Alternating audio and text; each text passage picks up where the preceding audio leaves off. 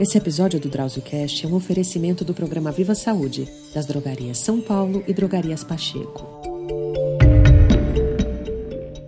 Olá, amigos. No episódio do DrauzioCast de hoje, vamos falar sobre diabetes.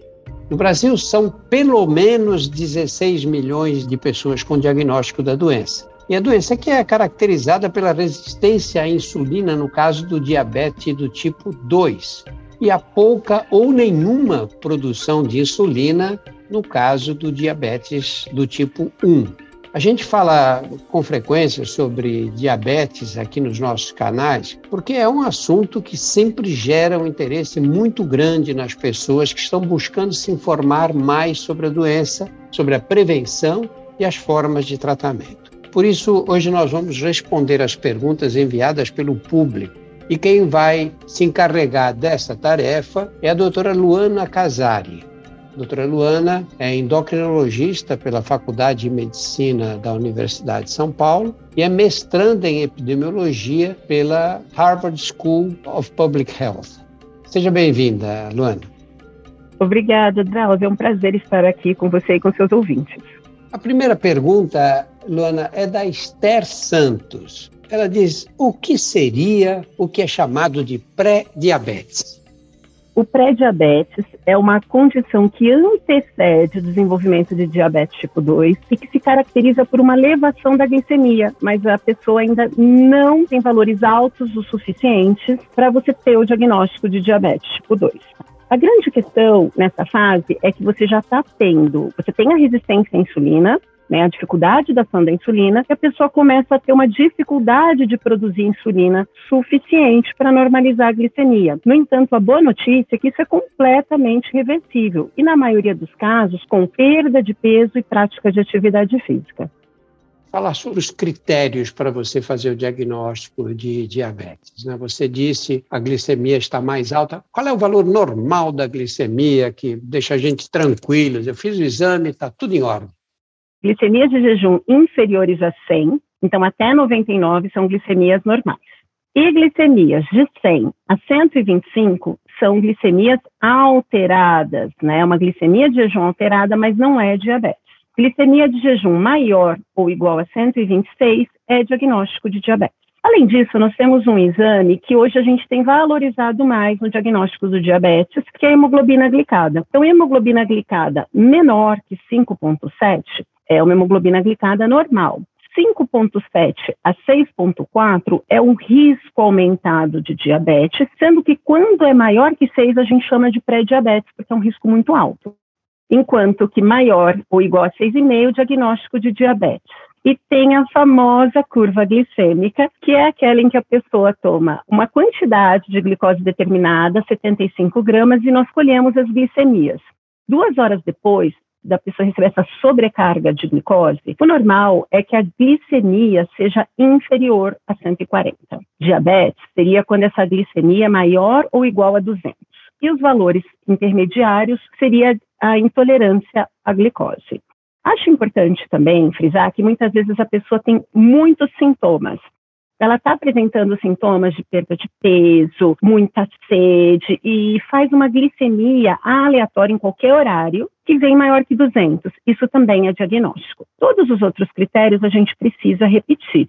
Esse não, porque a pessoa tem sintoma, né? Então ela está com um quadro clínico típico e com uma glicemia muito alta. Essa pergunta foi feita pela Esther Santos. E agora a pergunta de alguém que se assina Night, noite em inglês, FF.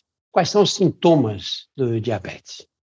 Ah, já comecei a responder um pouquinho na pergunta anterior, né? Então, primeira coisa, geralmente diabetes não dá sintoma algum, tá? Nós estimamos que 10% da população mundial tem diabetes tipo 2 e somente 50% das pessoas têm diagnóstico, tá?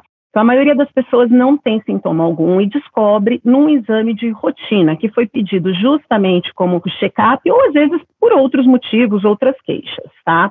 Quando a pessoa tem sintoma, em geral, é porque a glicemia está muito alta. E eles variam, desde muita sede, muita fome, estar urinando muito, coceira pelo corpo, as infecções vaginais, né, a candidíase, que ocorre muito em mulheres, até mesmo quadros mais graves, como vômitos, em que a pessoa não para de vomitar, dor abdominal forte e confusão mental. O diagnóstico mais frequente é quando a pessoa não tem sintomas, mas nos casos mais graves, esses sintomas podem aparecer. A Mary Santos faz uma pergunta que você já começou a responder também, mas vamos ressaltar assim para deixar mais claro. A Mary pede para você explicar a curva glicêmica e a curva de insulina. Muito interessante. A curva glicêmica, na verdade, é o exame que a gente chama de teste oral de tolerância à glicose. O que a gente mais usa quando a pessoa não está grávida é a de 75 gramas, tá? O que, que acontece? Nós medimos a glicemia, damos glicose para essa pessoa tomar e durante duas horas nós podemos colher glicemias, podemos colher insulina para ver a resposta, tanto da glicemia quanto da insulina a esse estímulo, encerrando o teste com duas horas, que é o valor principal que a gente mais valoriza. A curva glicêmica ela é muito utilizada para diagnóstico de diabetes ou da intolerância à glicose.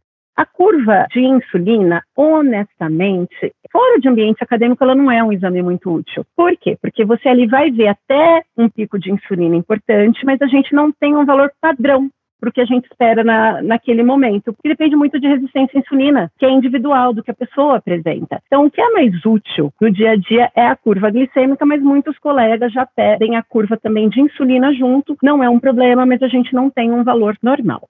Na curva glicêmica, duas horas depois, nós esperamos que em pessoas que não têm diabetes, não têm intolerância à glicose, essa glicemia vai ser menor que 140.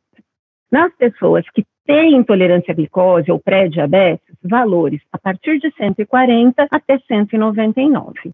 E nas pessoas que já têm o diagnóstico de diabetes tipo 2, glicemias maiores ou iguais a 200, duas horas depois de tomarem a glicose dizer, uma pessoa, eu agora, eu almocei, almocei bem, vou ao laboratório e colho a glicemia. Ela vai estar mais alta, vai ter ultrapassado o 100, que é o valor normal. Mas ela pode ir até quanto? Pode ultrapassar 200? Não, geralmente depende do tempo. Então, peraí, é, vamos estimar que pós-refeição, o que a gente tem padronizado é duas horas depois. A gente não espera que ela vai ser maior que 200, tá? O que a gente costuma ver em pessoas que não têm predisposição a diabetes são glicemias menores que 140. Maior que 200, duas horas depois de uma refeição, é muito provavelmente um diabetes ou um estado de resistência à insulina, de dificuldade da insulina agir. A Yasmin Brito pergunta, afinal, qual o melhor indicador? Qual o exame que indica melhor a presença de diabetes? A gente não tem um, um, exame melhor. São esses três mesmos podem ser usados, mas assim, o que a gente usa mais no dia a dia é a glicemia de jejum e a hemoglobina glicada, porque são exames fáceis de serem feitos. Hemoglobina glicada não precisa de qualquer preparo, pode ser colhido o dia inteiro. A glicemia de jejum são só oito horas de jejum. A curva glicêmica, ou teste oral de tolerância à glicose, é um exame mais complicado, né? Porque você precisa ter ali um local para dar glicose. Nem todo paciente tolera tomar todo aquele açúcar, tá? Pode ter dor de estômago, começa a suar muito, tem uma sensação de vertigem em alguns pacientes. Então, não é um exame que a gente pede para todo mundo, tá? Então, eu diria que a glicemia de jejum e hemoglobina glicada são os mais usados pela facilidade, mas todos, o resultado todos são bons. Luana, vou te fazer uma pergunta agora que eu vou dividir em alguns pedaços. A Luana Toledo diz: gostaria de saber se o diabetes do tipo 2 está relacionado a outros fatores além do excesso de peso. Essa é a primeira parte da pergunta dela. Com certeza, tá? A obesidade, o excesso de gordura corporal é o principal fator relacionado, mas nós temos fatores genéticos, mas não é um gene só. São vários genes que se associam a isso. Nós temos associação também com o sedentarismo. Nós temos associação com a etnia. Então, por exemplo, indígenas, negros, descendentes de asiáticos desenvolvem diabetes com pesos menores, mesmo com peso dentro da normalidade, quando comparado a pessoas brancas, porque provavelmente questões genéticas também relacionadas a isso. Outra coisa, muitas vezes a pessoa não tem excesso de peso, mas ela tem a famosa barriguinha. Ela tem um peso dentro da normalidade, mas acumula gordura visceral no abdômen. Esse é o principal preditor do desenvolvimento de diabetes tipo 2. E, além disso, também as escolhas alimentares podem influenciar, mas ninguém fica com diabetes por comer muito açúcar, tá? Mas alguns alimentos predispõem mais ao desenvolvimento, como dietas ricas em gorduras saturadas e também ingesta de carne vermelha e carne processada, altamente processada. Você sabe que meu pai era filho de uma mulher com diabetes. Minha avó tinha diabetes. E ele comia doce. Era assim, meu pai era capaz de comer meio pudim de sobremesa. Ele era magro, não era gordo, não. E nunca desenvolveu diabetes. Eu tinha certeza absoluta que ele ia ficar com diabetes, mas nunca aconteceu. A segunda parte da pergunta da Luana Toledo é se é possível alguém com diabetes do tipo 2 ver a doença transformada em tipo 1 ou passar a precisar de insulina para ser controlado. Então, nós temos nessa segunda parte duas perguntas. Né? É possível alguém com diabetes tipo 2 passar para tipo 1? E a outra, pode ser necessário para alguém com diabetes do tipo 2 precisar de insulina? Acho essa pergunta é ótima, isso está sendo muito estudado, tá? Então, não, diabetes tipo 2 não vira diabetes tipo 1 e nem diabetes tipo 1 vira diabetes tipo 2. O que acontece é que pessoas com diabetes tipo 2, ao longo da vida, podem desenvolver autoimunidade pancreática, ou seja, o corpo reconhece que o pâncreas não seria do próprio corpo, é um inimigo, e começa a combater o pâncreas, e aí essa pessoa não produz mais insulina. E aí ela vai ter o que a gente chama de diabetes duplo, diabetes tipo 2 mais o diabetes tipo 1. Isso pode acontecer, mas não é que uma doença doença virou a outra, são duas doenças associadas. E o que a gente tem visto muito é aquele paciente com diabetes tipo 1, ele tem ali na infância, a gente lembrava muito da pessoa com diabetes tipo 1 como aquela pessoa magra, mas os tempos estão mudando, os hábitos de vida, a expectativa de vida das pessoas, e as pessoas com diabetes tipo 1 estão ganhando peso também, assim como as pessoas sem diabetes tipo 2. Então, muitas pessoas com diabetes tipo 1 têm desenvolvido resistência à insulina. A insulina que elas usam não trabalha mais bem por um mecanismo semelhante ao de diabetes tipo 2. E a gente começa a ver complicações que nós não víamos em quem tem diabetes tipo 1. Também se chama diabetes tipo 2. Segunda parte da pergunta. Mas, Luana, alguém que tem diabetes tipo 2 pode precisar de insulina? Sim. Então, a gente sabe que a doença diabetes tipo 2 é, na maioria dos casos, irreversível. Por que eu digo na maioria? Porque hoje a gente tem estudos de cirurgia bariátrica, estudos com dietas muito restritivas e grande peso que mostraram uma remissão. Eu não digo reversão, porque esses estudos são novos, a gente não sabe quanto tempo dura. Agora, o que é muito interessante a gente observar é que, então, na maioria dos casos, ela é uma doença progressiva. Não é só resistência à insulina. O pâncreas também não trabalha mais bem. Por isso que a glicemia altera. Então, a maioria das pessoas com diabetes tipo 2, após 5 a 15 anos, precisam usar, receber insulina. E não é porque virou diabetes tipo 1, é por essa falência mesmo progressiva. Mas hoje nós temos uma classe medicamentosa nova, que são os agonistas de GLP-1, que tem mudado um pouco esse quadro, mas isso é muito recente, ainda não dá para tirar conclusões, mas elas têm conseguido atrasar o início da insulinoterapia, do tratamento com insulina em pessoas com diabetes tipo 2. Por quanto tempo? Precisamos estudar mais para ter essa resposta. Olha, tem a pergunta agora do Vicente de Paula Loures que você acha que vai ter que gastar umas duas horas e meia para responder. Como nós não, não dispomos desse tempo, você, por favor, tente fazer uma, uma, um, um sumário rápido. Ele quer saber quais os medicamentos que existem para o diabetes.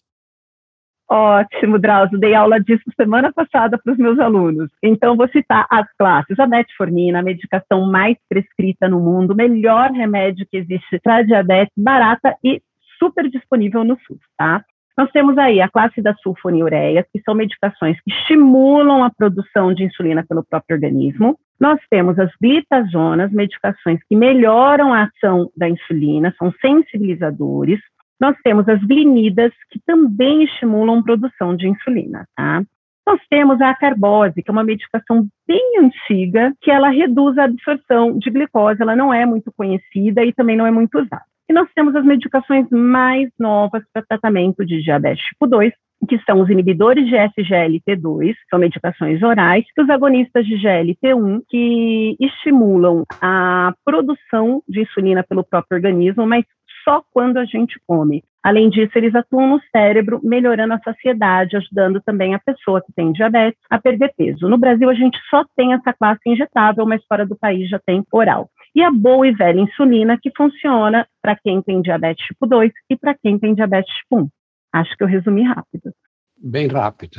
Bom, enfim, existe um arsenal enorme aí, né, hoje, felizmente. Eu peguei uma época que, quando era residente, a gente, na clínica médica, tratava os casos de diabetes, que a gente tinha três, quatro medicamentos aí, né?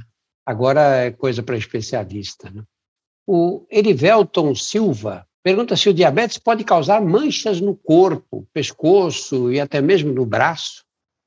Na verdade, o que causa não é bem o diabetes, é a resistência à insulina, tá? A resistência à insulina, a dificuldade da insulina agir, é o motivo que leva ao, principal que leva ao diabetes tipo 2, causa manchas escuras. Pode causar. Elas se localizam principalmente em regiões de dobra. Então, no pescoço, axilas, atrás dos joelhos, na dobra dos cotovelos, é, na região da virilha, do abdômen. Então, pode sim, tá? Até quando a gente olha, chega no consultório, eu já recebi paciente que veio porque, olha, é, eu fui no dermatologista para fazer um tratamento para clarear essa mancha. E a dermato falou que eu precisava passar no endocrinologista. Então, é uma coisa, sim, que acontece muito frequente.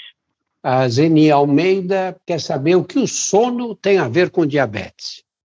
Tudo está super em voga. Primeira coisa vem dos estudos que foram realizados com profissionais de saúde, onde se via que as pessoas que faziam um turno noturno, nas enfermeiras que trabalhavam à noite, nós tínhamos uma maior ocorrência de diabetes do que nas enfermeiras que trabalhavam de dia. E eles foram estudar isso. Uma das coisas que se acredita é que tem a relação com a melatonina, um hormônio produzido à noite indutor do sono, tá?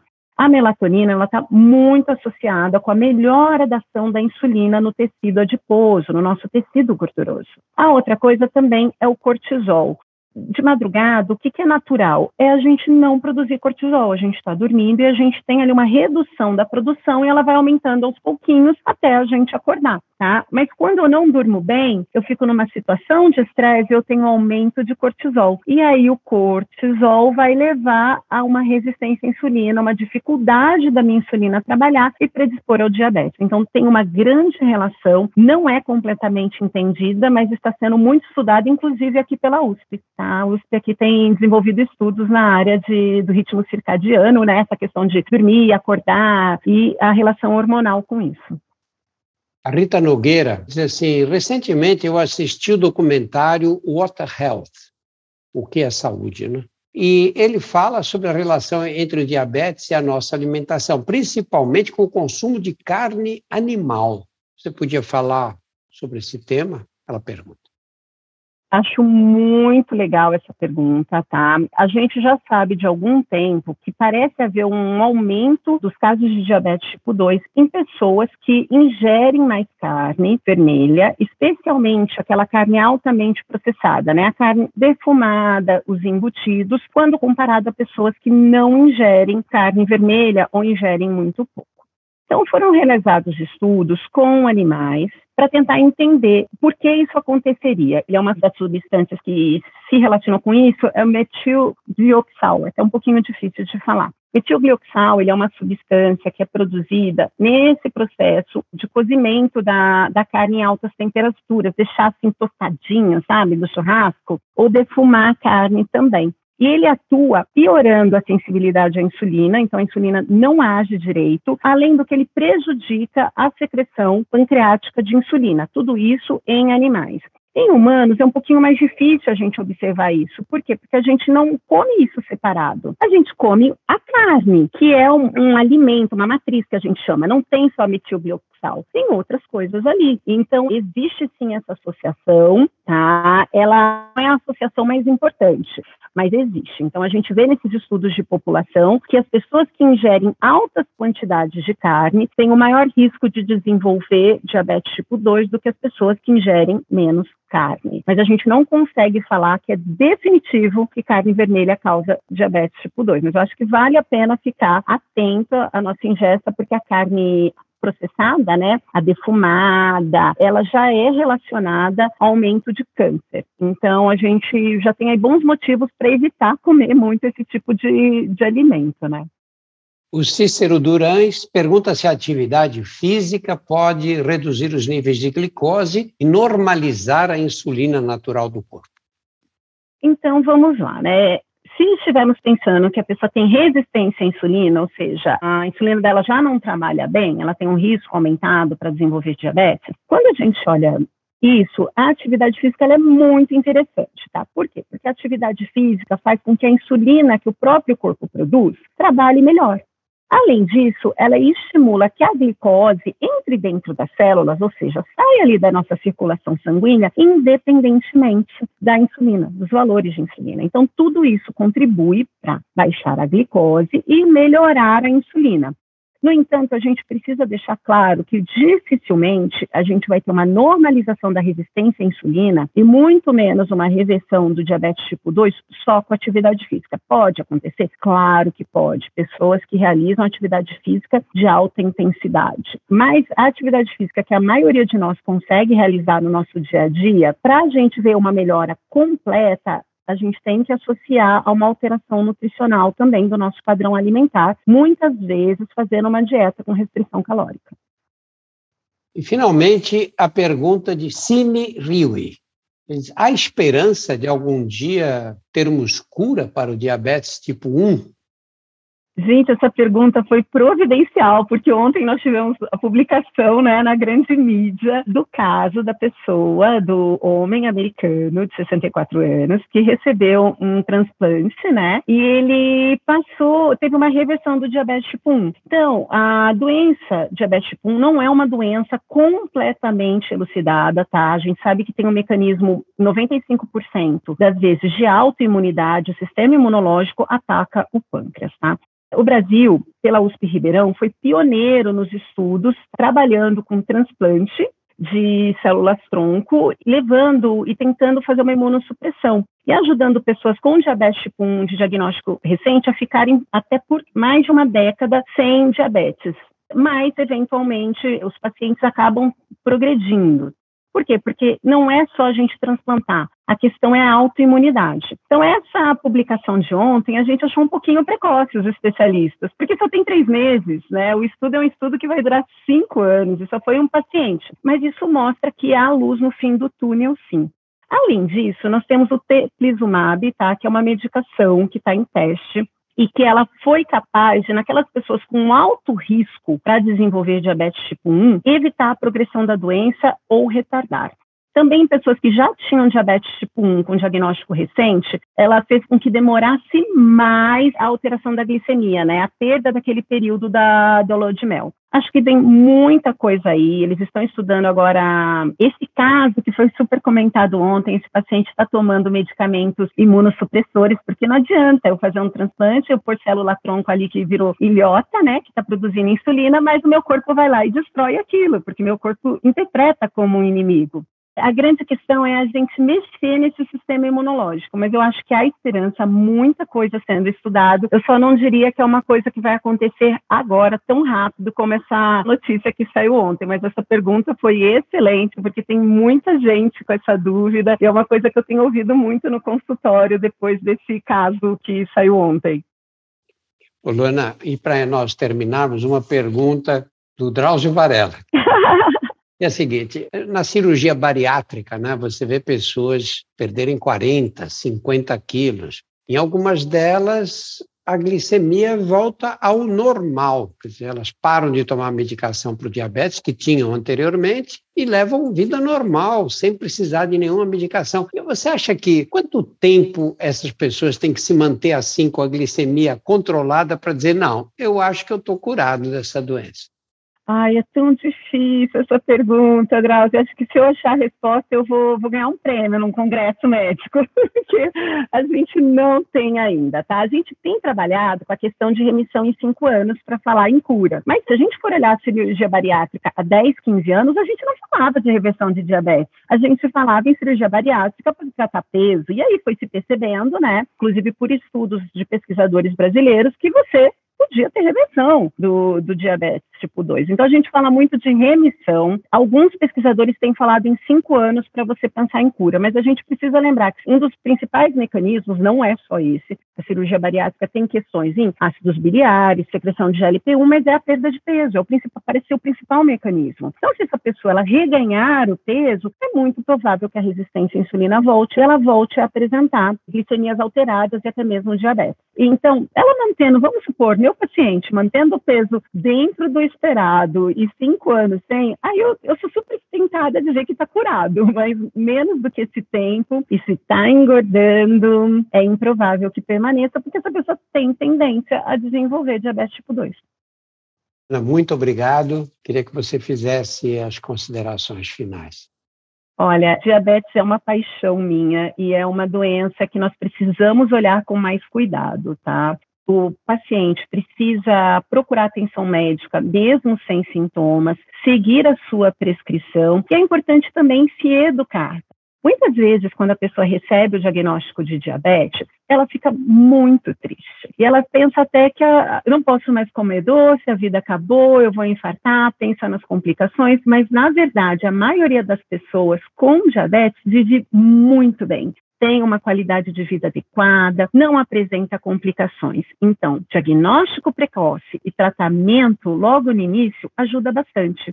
E assim, é uma doença crônica. Não tem cura, praticamente, né? Então, muitas vezes é difícil a gente aceitar um diagnóstico de uma doença que não tem cura, que eu vou ter que usar remédio para sempre. Então, às vezes a gente precisa buscar apoio emocional. E se esse é o caso de algum dos ouvintes, converse com seu médico, muitas vezes um grupo de apoio para diabetes, um educador, uma educadora em diabetes, conhecer outras pessoas que têm diabetes e auxílio profissional, como a psicóloga, podem ser muito importantes e melhorar o controle glicêmico também e principalmente te ajudar a viver melhor com as pessoas que você ama. Muito obrigado, Luana. Obrigada pelo convite. No nosso portal você encontra mais de 100 episódios do DrauzioCast que falam sobre temas muito variados. Conheça também os nossos outros podcasts, Porque Dói, Saúde Sem Tabu e Outras Histórias. Todos estão disponíveis nos principais agregadores. Esse episódio do DrauzioCast foi um oferecimento do programa de relacionamento Viva Saúde da Drogaria São Paulo e Drogarias Pacheco. Muito obrigado, um abraço a você, Luana, e a todos que nos acompanhem. Esse episódio do DrauzioCast é um oferecimento do programa Viva Saúde, das drogarias São Paulo e Drogarias Pacheco.